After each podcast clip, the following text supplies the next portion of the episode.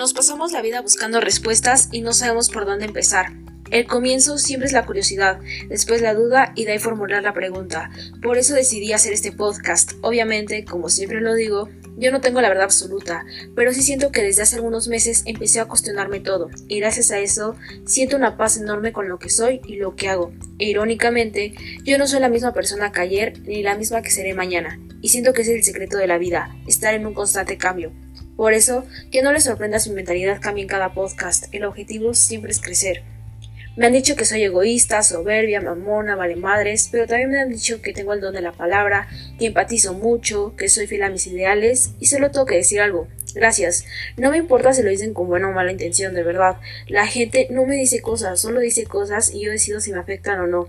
En este podcast conocerán mis múltiples personalidades, porque para mí la vulnerabilidad es igual a fortaleza, y si son de las personas que se ofenden por todo, sigan escuchando, porque de dos, se cuestionan también por todo o se siguen ofendiendo por las cosas que hacen de enfrente y no de su propio espejo. Me llamo Fátima y espero que se cuestionen todo junto conmigo. Bienvenidos a Pregunta de